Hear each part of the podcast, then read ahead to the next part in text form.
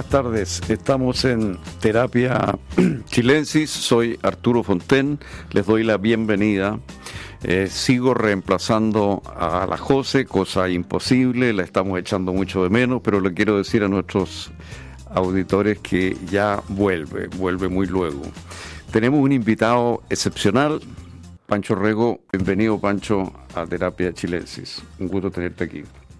Gracias por la invitación, Arturo. No me hablé mucho de reemplazo. Mira que yo agarro papa. Y aquí nos quedamos conduciendo y aquí no me sacan. ¿ah?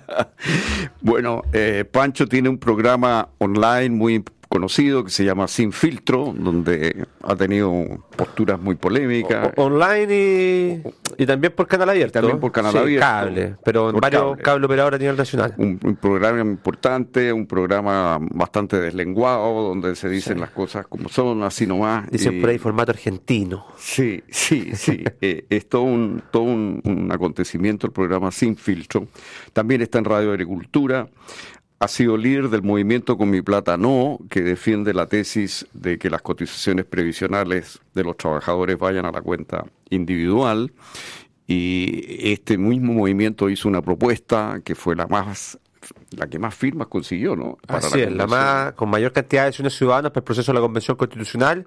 Estuvimos ah, redondeándolo en 62 mil firmas. Imagínate, bueno, y eso eh, no, no fue recogido por, la, por el proyecto. No, eh, no nos pero- han querido escuchar últimamente. Pero se dice, y hay, hay analistas que lo han sostenido, incluso con datos, que este fue uno de los factores clave en el rechazo. ¿no? O sea, hay, hay Roberto Itkinson, sin ir más lejos, ha señalado públicamente de que el día en que las encuestas empezaron a ir en contra de la Convención Constitucional, más allá de todo lo que rodeó la Convención, ya que la pega le hicieron harto fácil, en, en torno a desacreditar el trabajo que estaban realizando, el día en que la Comisión número 4 de Derechos Fundamentales rechazó nuestra propuesta ciudadana, fue el día en que se quebraron las encuestas para ello, la Convención empezó a bajar y de ahí no, remo- no y no remontaron más. más. O sea, Sí. fue un factor bastante clave. De RN, está muy metido en el partido, es una de las grandes promesas del partido, es un dirigente político con mucho futuro.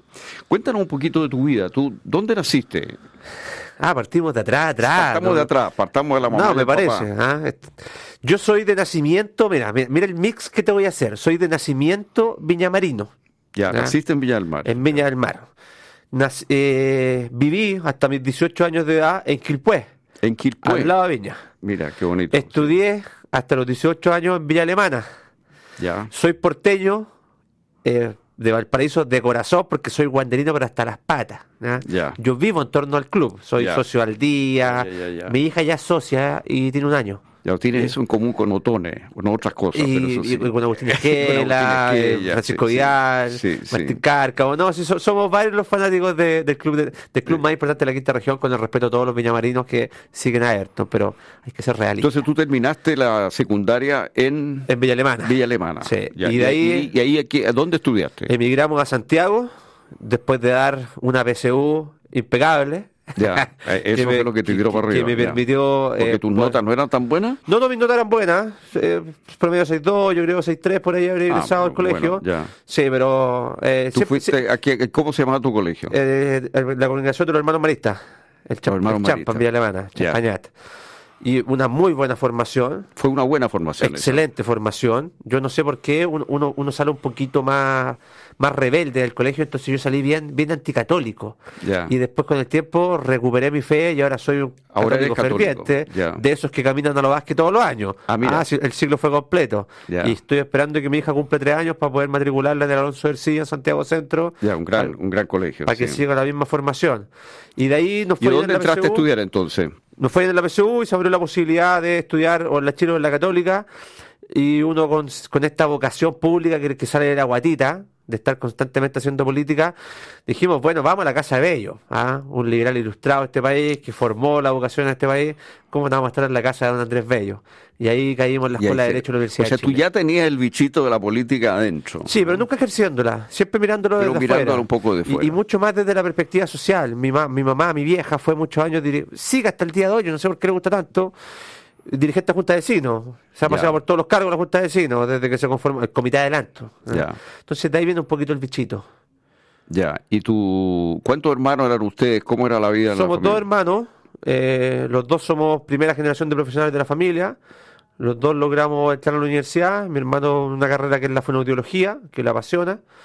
Familia formada, constituida, tres hijos, emprendimiento, magíster, todo lo que corresponde a ser. Yo fui un poquito más tiro al aire, me demoré muchos años en sacar la carrera, estuve jodiendo en política. ¿Te recibiste? Sí, abogado. ¿Eres abogado? sí, abogado, sacando y ahora estás haciendo un magíster. Pensamiento político. Eh, ¿quiénes, ¿Quiénes fueron los dirigentes políticos o los dirigentes estudiantiles, digamos, más importantes de la Escuela de Derecho cuando tú eras estudiante? Mira, si te dijera que hay un hombre que nos formó políticamente al interior de la escuela, te estaría mintiendo. Súper simple. Yo ingresé a la escuela y no había nada que representara la idea de la centro derecha. Entonces, partimos formando un movimiento. Ya. O sea, lo primero que hicimos fue juntando con un grupo de amigos. ¿Estamos armando qué año más o menos? 2005. 2005. 2005. Y ahí tuvimos varios, varios periplos. Pasamos por partidos políticos, movimientos independientes, fundamos la Centro de Derecho Universitario en la Chile, que hasta el día de hoy sigue compitiendo en universidades. De hecho, acabamos de ganar un par de federaciones a nivel regional, eh, nos tiene muy contentos, pero tuvimos que partir prácticamente de cero porque no habían referentes políticos en esa época. Lo más cercano que había al centro político en la Escuela de Derecho en la Chile era la democracia cristiana. Y la democracia cristiana asentaba sus bases electorales en la centro derecha. Entonces, cuando nosotros nos levantamos como movimiento de centro derecha, abiertamente centro derecha universitaria, les comimos el espacio político. Dos años después ellos desaparecieron. Ahora, la generación tuya está muy vinculada al Frente Amplio y hay muchos que dicen que el Frente Amplio es como la expresión política de una nueva generación. ¿Tú cómo reaccionas a eso? Porque es tu misma generación. Estoy totalmente de acuerdo. Total, 110% de acuerdo. Mi generación, yo vengo de la generación de estos dirigentes que conocemos que saltaron a la, la esfera pública por allá por el 2011. Estamos hablando de las movilizaciones estudiantiles universitarias, educación pública gratuita de calidad, era el eslogan que se escuchaba por esa época. Muchos de ellos ya venían formados de lo que fue la movilización de los pingüiños del 2006, de municipalización, no más lucro. fueron, fueron creando las consignas. Entonces, mi generación, que es una generación que representa eh, eh, este sector etario, pero desde, desde el lado de la idea de la libertad, bueno, una generación que fracasó, que no logró llegar al poder. Yo soy un muy buen ejemplo de ello. Por más puertas que tocamos, por más que lo intentamos, eh, los partidos tradicionales nunca nos abrieron las puertas para poder participar en candidaturas políticas. Yo soy un vivo ejemplo de aquello. Eh, a mí me dejaron la candidatura convencional constituyente cuando hartas ganas tenía. Era una locura, pero había que estar ahí. y después me bajaron la candidatura a diputado. Entonces, nuestro sector es bien bueno para bloquear. Hablo del mío. Mientras que en el sector de, de, la izquierda más, más, radical, más dura, yo digo octubrista, a ellos no les mm. gusta, pero hay que, hay que decir las cosas por su nombre, mm. pero del mundo donde viene el presidente de la República, el Frente Amplio, el movimiento autonomista, la izquierda autónoma. Que tú debes haber estado más o menos en la misma... Una generación más, más chica soy yo. Más chica que él, pero, pero, pero, pero, él era... En 2006. Yo ¿Te tocó cuando era presidente entonces? Sí, para mí me tocó cuando era presidente del Centro Estudiante de Derecho, por allá por el 2009, 2008-2009 y yo era consejero de federación por esa por, por, por, esos años. Representando la misma generación. Sí nos conocemos nos conocemos. Por eso cuando le entregamos la carta desde el movimiento con mi plata no que lo, fuimos a esperar ahí cuando se lanzaron los diálogos ciudadanos por todo el tema que se estaba fraguando respecto a esta reforma de pensiones y se estaban lanzando estos diálogos que estaba encabezando la ministra Jan Jara con el subsecretario Cristian Larraín con la sociedad civil nosotros nos fuimos a esperar afuera de la OIT el día del lanzamiento y nos pusimos a gritar a, hacer quilombo para que nos escuchara. Y el presidente, como suele salirse del libreto y salir a conversar con las personas que están manifestándose, cruzó la calle, se acercó a nosotros y me dice, Francisco, ¿cómo estás? Y yo digo, bien, Gabriel, tantos años sin vernos. Y ahí me acordé que era el presidente de la República y lo empecé a decir presidente, como corresponde. Lógico, claro, claro, Pero claro, tenemos harto trajín. De hecho, por allá por el 2010, cuando yo competí para presidente del Centro de Estudiantes de la Escuela de Derecho de la Chile, en esa época mi contendor por parte del mundo del Frente Amplio, Gonzalo Winter. Ah, Gonzalo Winter. Y le ganamos en voto. Ah, le ganaron en voto. Le ganamos en voto. La derecha le ganó en voto en esa época a la multitud, que se llamaba el movimiento que ellos estaban levantando. Ninguno de los dos ganó, pero le ganamos en voto. Ya, ya. ¿Y qué pasó? Terminó ganando, si no mal no recuerdo, la manda que era del PS. Ya. Ya. Historia conocida. Después Gonzalo fue como número dos al alero de Giorgio Jackson por el distrito 10, en ese cubo protegido, ¿de verdad? Cuando la concertación se restó de competir, le entregó un cubo a estos movimientos que venían, la concertación como en el intento de poder apadrinar un poquito, decir, estos cabros, estos cabros chicos me la vienen, me la vienen a comer, entonces mm. o le abro espacio o me comen, se los terminaron comiendo igual, pero en esa época bajaron los candidatos y Giorgio corrió solo. Y ahí es donde él gana y arrastra a Gonzalo con el 1% de los votos. A, Gonzalo sí. claro. Pero esta generación en conjunto, y en, esa misma época, yo te hablo, 2010, sí, 2010, eh, competí para la Federación de Estudiantes de la Universidad de Chile, la FECH, emblemática, altos dirigentes de la nación han pasado por ahí, y en esa época competí contra Camila Vallejo. Entonces, de que los conocemos, los conocemos. El problema es que ellos llegaron a los cargos de poder mientras el sector de la centro derecha no supo hacer la renovación. Y, las cosas hay que decirlas por su nombre, no supimos hacer la renovación. En cambio, los chicos del Frente Amplio, mucho más valientes que nosotros fueron. Ah, no, hay espacio, les dijeron de la concertación. Ah, perfecto, no hay espacio, vamos por fuera. Cuatro diputados metieron en el 2012. Cuatro años después, todos se te metieron. ¿Cuántos tienen ahora? 37. A veces es, un, A mí no me gustan sus ideas, pero respeto mucho el camino político que realizaron. ¿Y tú crees que esto fue un poco planificado, lo pensaron, lo buscaron. Sin duda. Con, propósito y con. Sí, yo, te, diría que la, Universidad Católica, como universidad, jugó un rol importantísimo en la época de los 60, mm. cuando la democracia cristiana comienza a perder las federaciones, por allá por el 62, hasta que el 68 ya las universidades son tomadas en completo por el Partido Comunista. Ese mismo rol lo jugaba la Universidad Católica con Revolución Democrática, que en la, universidad se llama NAU, ¿no? Acción Universitaria, mientras que la Universidad de Chile, el movimiento autonomista, la izquierda autónoma se empezó a comer a la zurda, que era el movimiento que venía en los 90. Entonces, ¿por qué, por qué hago este, este parangón? Porque la formación que hay respecto a estos jóvenes universitarios parte por los profesores. ¿Quiénes son los profesores? Bueno, un Gabriel Salazar, un Fernando Atria, un Carlos Ruiz. Entonces, cuando tú leías un libro, El otro modelo. Bueno, pero esto es lo mismo que piensa el presidente de la República que se declara socialista libertario. Ah, parece que lo formaron estos mismos muchachos. Entonces, claramente tiene mucho que ver. Entonces, por ejemplo, sin ir más lejos, la crítica a la constitución actual no partió el 2019. Esto se viene construyendo en 1979, el grupo Los 24, antes que saliera la constitución del 80. Entonces, la izquierda sabe leer la historia desde abajo, como dice Gabriel Salazar. Los historiadores topos, mientras que nuestro sector, mi sector lo ve de arriba y, se, y se desconecta. Mm. Y ahí es donde nosotros tenemos que decirle a, la gente que lleva más años en política para no usar, usar otro concepto, muchachos, nosotros conocemos historia porque venimos de ahí. Estuvimos en esa sala, estuvimos compartiendo patio con estos muchachos. Cuando se lanzó la convención constitucional, nosotros le dijimos a todos los dirigentes, tengan cuidado, esta convención va a replicar las lógicas de la política universitaria y se va a transformar en un asambleísmo típico donde la ultra discute con la centroizquierda y se termina quebrando. Esto es histórico. No nos escucharon. Ah, ¿Qué pasó? La ultra se peleó con la centroizquierda y se terminaron quebrando. Mm. Y lo vimos en la elección de Lisa Loncón, de María Elisa Quintero. ¿Tú crees que esta cultura de la asamblea es como la gran eh, sí. experiencia política que marca esta generación. Sí, no solo la Asamblea. En definición política, la izquierda, que es un poquito más radical, siempre ha, ha, intentado instalar dentro de, la esfera pública el concepto de la democracia radical, la democracia popular, la democracia de masa, la democracia incidental. Todos conceptos que se engloban en contra del concepto que nosotros defendemos, que es la democracia liberal representativa. Ellos hablan de una democracia directa, de las bases y en la universidad tú lo podías hacer porque hay una masa de 50 compadres que gritan mucho más fuerte que los 1500 que no van a la asamblea. Mm.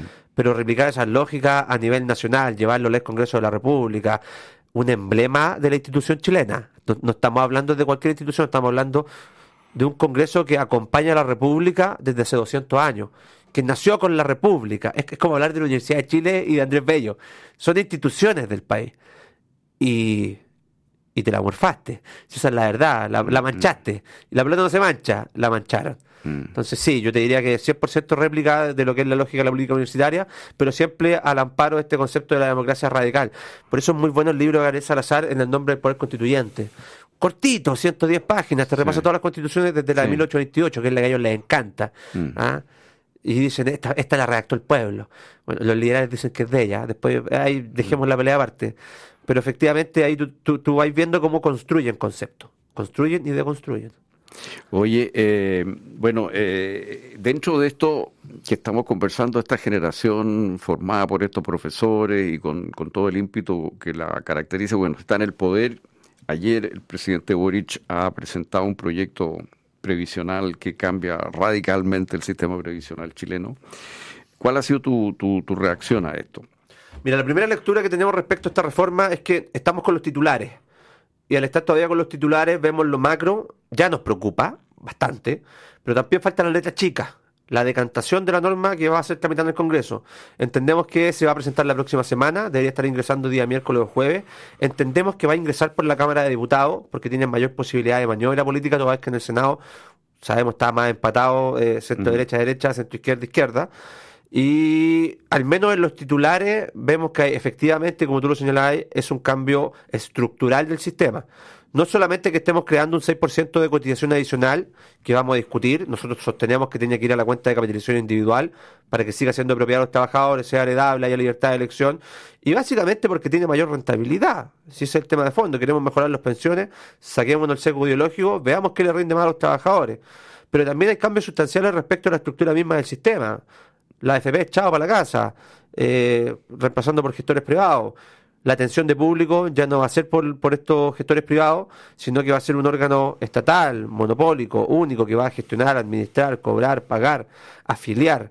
Entonces, cuando tú decís, bueno, habían ocho actores antes, ocho actores que eran la AFP, que yo no, no estoy ni con defenderla, y por mí ojalá hubieran 40, para que el negocio fuera mucho más competitivo entre ellos, pero pasamos a uno solo que va a ser el Estado, bueno, yo me pregunto si esto no va a ser como un registro civil o un Transantiago.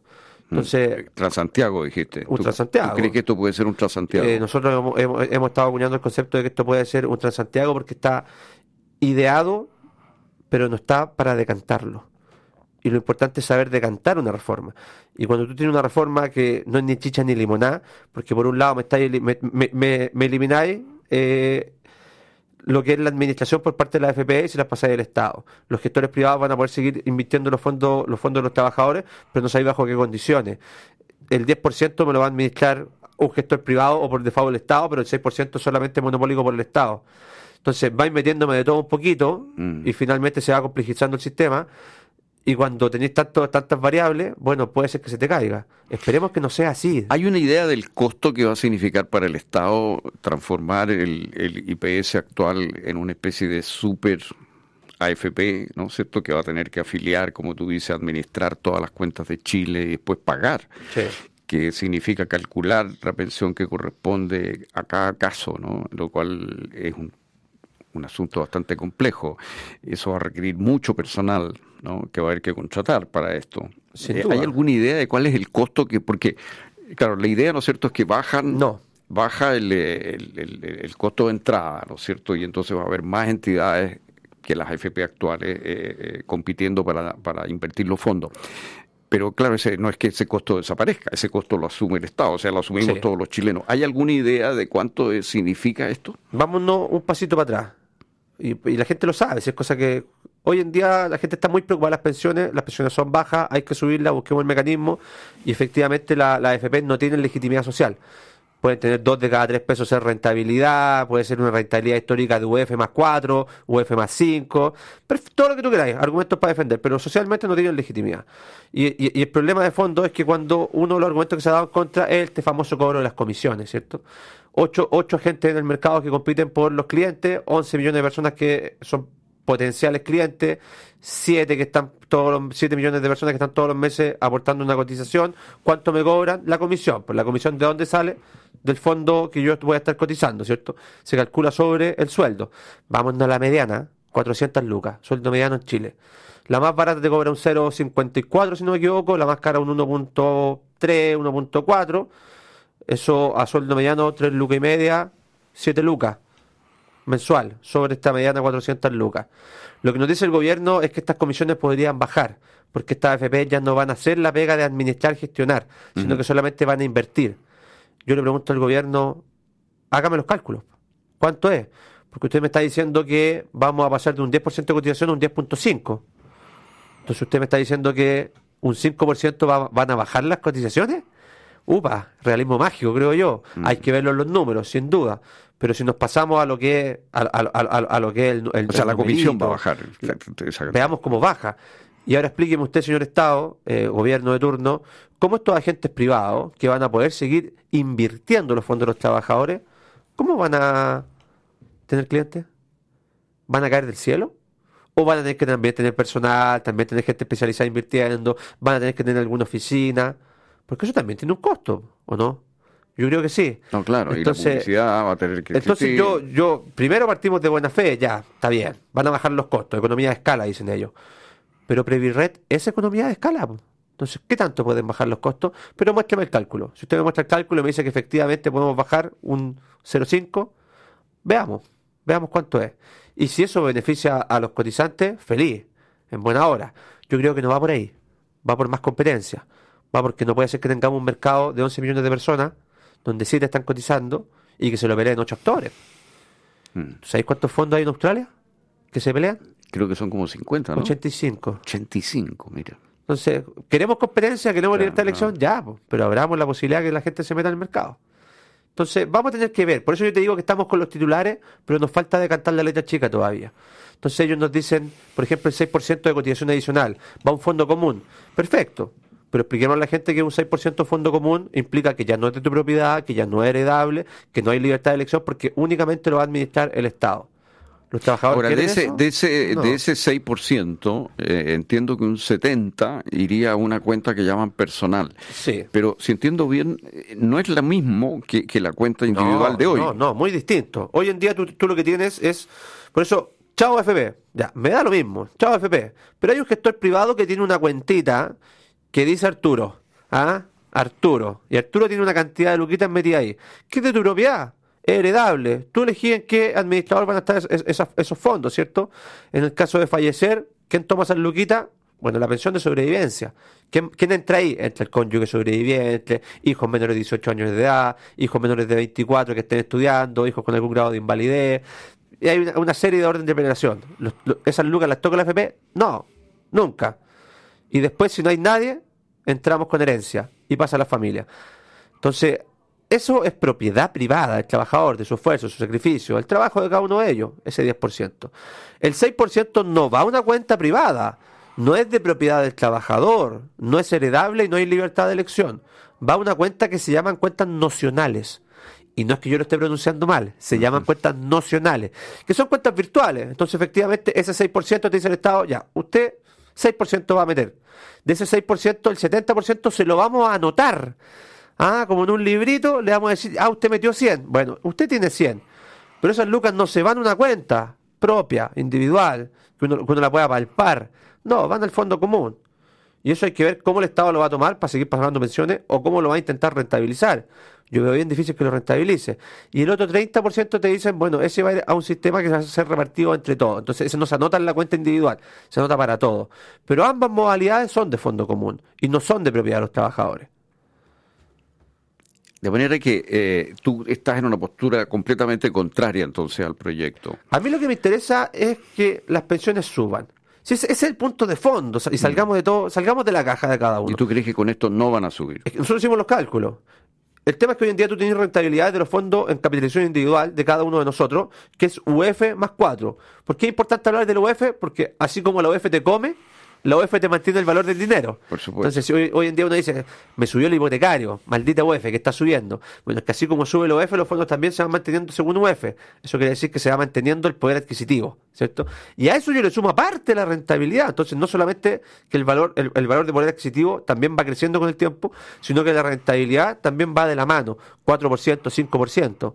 Lo que ha trascendido, y, y yo lo digo haciéndome cargo, trascendido, esto todavía hay que revisar la ley, es que ellos están ofreciendo UF más 2. Ah, ese sería el... UF más 2. Ya. Y yo te. Matemática simple, que hasta donde yo sé, 4 es más que 2.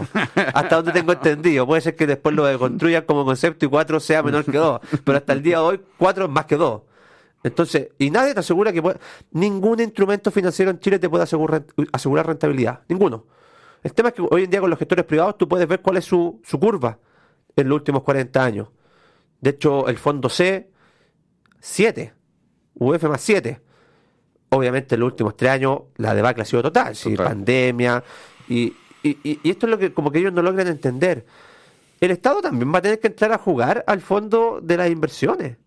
Si la plata no va a rentabilizar sola. Entonces, si tú quieres rentabilizar, bueno, vas a tener que invertir. Instrumentos de renta fija, instrumentos de renta variable, en el extranjero, nacional. Pero el Estado tampoco se puede sustraer de que un fondo baje. Entonces, cuando ellos te dicen, te insisto, hay que ver la letra chica, UF más 2, bueno, yo digo primero, es menos que UF más 4. Y segundo, ¿por qué me estáis garantizando UF más 2? ¿Y qué pasa si la rentabilidad, yo lo creo muy poco probable, pero ponte tú que de repente el gobierno en esta la chunta y tiene genios administrando los fondos y invierten, pero de lujo, y te da UF más 7, UF más 10. Ah, pues si usted me garantizó UF más 2, ¿qué pasa con el 8% restante? No, pues yo le garantizo UF más 2. Entonces, hay que esperar. Por eso yo te digo, veamos primero en, qué se va a proponer, cómo ellos van a querer rentabilizar este, este, 6%, 70% que va a la cuenta individual, que no es de propiedad privada, sino que es una cuenta nacional, y veamos cómo quieren rentabilizar ese, 3%, ese 30%, que yo creo que no lo van a poder rentabilizar porque no tienen cajas chicas. Si tú quieres subir las pensiones ahora, ¿de dónde sacas las lucas? Sí, bueno, eso es una, una gran. Entonces, nosotros ya, hicimos nosotros ya hicimos el cambio hace 40 años y pagamos el cambio. Entonces, los fondos que están hoy en día en, nuestras cuentas individuales ya pagaron comisión. Recordemos que si, si tú un mes te dejáis de. Te, te, echan, renunciáis, lo que tú queráis, y no estáis cotizando mes a mes, esos fondos que están en tu cuenta individual se siguen invirtiendo porque ya está cobrada la ya Está cobrada. Oye, déjame preguntarte rápidamente antes que se nos acabe el, tiempo. Eh, ¿Cuál es tu posición sobre la pensión garantizada universal, brevemente? Excelente medida. Excelente. Yo creo en la solidaridad. Con mi plata no creo en la, en la solidaridad. El problema es que no creemos en los sistemas de reparto. ¿Y cómo se financia esa pensión Exacto. Y ahí está la gran diferencia. Si tú hablas de un sistema de reparto con, contribución eh, establecida o con beneficio establecido, determinado, lo que tú estás haciendo es que los trabajadores formales, trabajadores formales, financian a los trabajadores jubilados. ¿Cuáles son los trabajadores formales hoy en día en Chile? Los que tienen contrato laboral están cotizando, ¿cierto? ¿Cuánto es de eso del mercado? Un 37%. 37%. Los países OCDE tienen un 51%. Y tenemos una informalidad de un 27%. Entonces, Tú no puedes solamente, no puedes castigar a los trabajadores que hacen la pega bien mm. para financiar el sistema en su conjunto. ¿Qué es más justo? ¿Qué es más solidario? Intra e intergeneracional, creemos nosotros. Impuestos generales. Impuestos generales. O sea, Porque ¿tú temes que, que, esto significa en el fondo un impuesto al trabajo que. Yo no tengo duda de que en la medida en que va una cuenta nacional. De que va una cuenta nacional, no es de propiedad de los trabajadores, esto es un impuesto al trabajo, sin duda. En cambio, la pensión garantizada universal tiene la gracia de que se financia con impuestos generales. ¿Con cuáles? Bueno, veamos, veamos la torta de la nación. 60% siempre aproximado impuesto eh, indirecto, IVA principalmente, el impuesto al cigarrito, a las bencinas, al copete, ¿cierto? Y un 30% impuesto a la renta. Pero esos impuestos generales los pagamos todos, desde el que se compra una botella de pisco para hacerse una piscola hasta el que está comprando hoy en día un departamento. Entonces lo pagan los 20, 22, no, sé cuántos chilenos somos realmente, hay que preguntarle al gobierno, pero lo pagan todos los chilenos, jubilados o no jubilados. Entonces, toda la sociedad chilena haciéndose cargo de mejorar las pensiones o solamente este 37% de trabajadores formales. Es mucho más justo que la paguen en su conjunto todos, todos los chilenos, porque con impuestos generales la torta se reparte mejor. Pero es una excelente medida, por ahí va el camino. Pancho Rego, Muchísimas gracias, ha sido un gusto conversar contigo hoy día en Terapia Chilensis. Podríamos seguir conversando mucho, se nos quedaron muchos temas en el aire, pero así es la cosa. Así es la cosa, Arturo, muy contento por la invitación, muy rica la conversación, se, nos pasó la media hora, pero volando. volando. Y como se pasó volando, nos vemos el próximo eh, jueves. Encantado. disponible para, Te vamos a convidar de nuevo. escuchando en sus casas. Sonda, la transformación digital de tu negocio nunca estuvo en mejores manos. En Sonda trabajan para para que disfrutes tu vida innovando y desarrollando soluciones tecnológicas que mejoran y agilizan tus operaciones. Conócelos hoy, Sonda Make It Easy. A continuación, información privilegiada al cierre y luego sintonía crónica Epitafios junto a Bárbara Espejo y Rodrigo Santamaría. Luego, Reconstitución programa con Paula Escobar. Tengan ustedes muy buenas noches.